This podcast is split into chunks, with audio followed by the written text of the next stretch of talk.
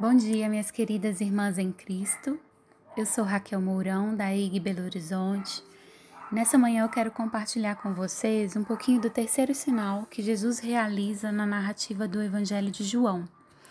Ao longo do Evangelho de João, Jesus realiza vários sinais para que os discípulos, os líderes religiosos da época, né, os judeus, escribas, fariseus, que a propósito perseguiam Jesus, para que as demais pessoas que são descritas ali naquelas cenas pudessem crer que Jesus era o Messias, o Filho de Deus.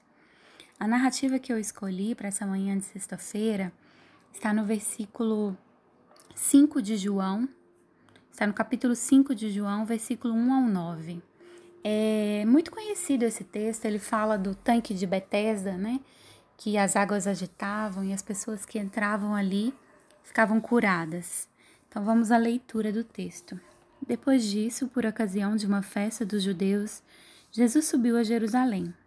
Existe em Jerusalém, junto à Porta das Ovelhas, uma piscina que em hebraico se chama Betesda, com cinco pórticos. Sobre esses pórticos, deitados pelo chão, numerosos doentes, cegos, coxos e paralíticos ficavam esperando borbulhar da água, porque o anjo do Senhor se lavava de vez em quando na piscina e agitava a água.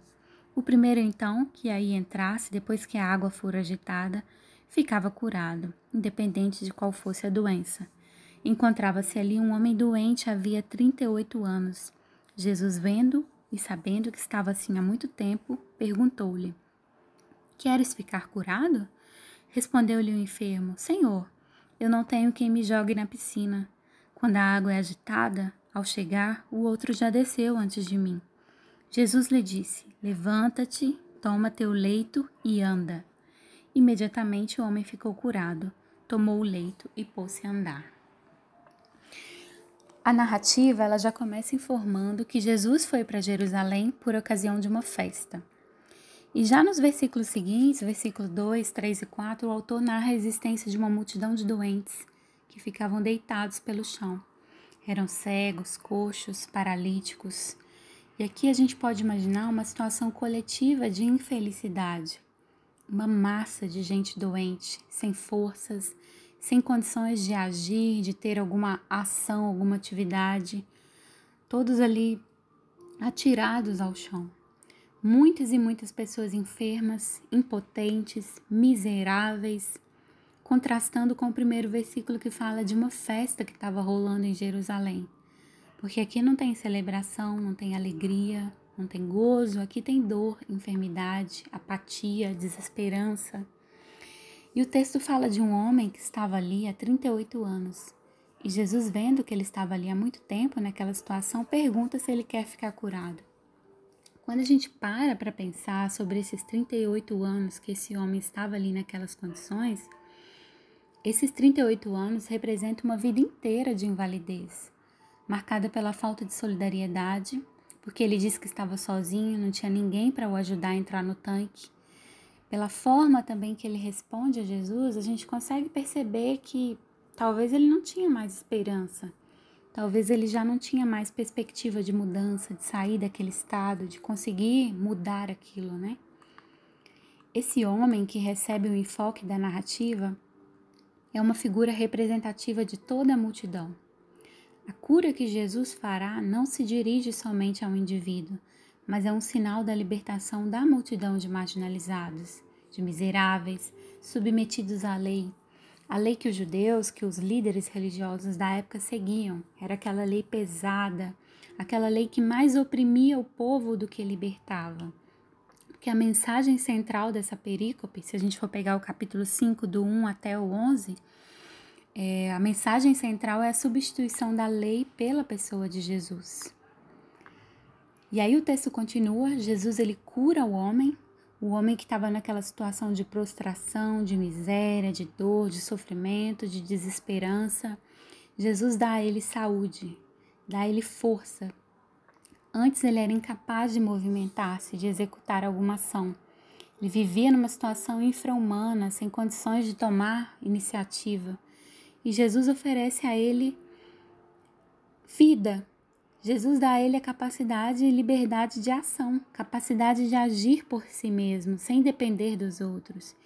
E é interessante que antes o homem ficava prostrado, deitado sobre uma maca, sobre uma cama improvisada, né? E agora, depois que ele é curado, é ele que carrega a maca. Nos versículos seguintes, ao que a gente leu, fala isso. Inclusive, o elemento maca aparece quatro vezes. É muito interessante isso. E a palavra de Jesus trouxe esperança, deu força, liberdade para esse homem. Jesus aqui aparece como aquele que é capaz de dar vida ao povo desesperançado, subjugado. Jesus é aquele que realiza a esperança e coloca o homem em plena liberdade de escolher seu caminho.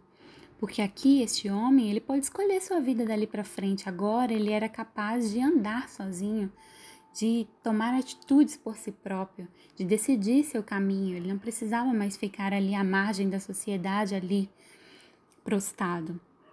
E essa multidão, essa imagem da multidão de enfermos ali em Jerusalém, para mim, ela é muito simbólica.